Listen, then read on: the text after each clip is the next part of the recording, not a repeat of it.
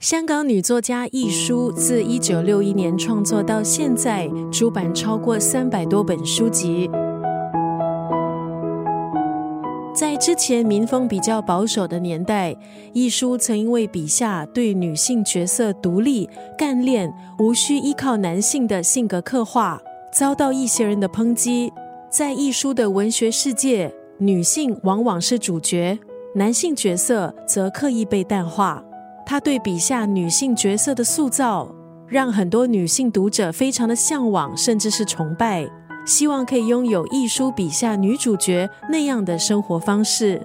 时至今日，他对女性在爱情、在职场和自我写下的金句，句句道中人心，像是毒鸡汤的文字，依然让人感到惊艳。今天在九六三作家语录利益分享的文字，出自易书的这一本著作《他的二三事》。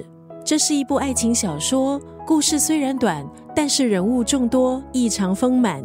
故事里的不同角色之间的交错，看似缠绕的丝线，条条相扣，无法分隔。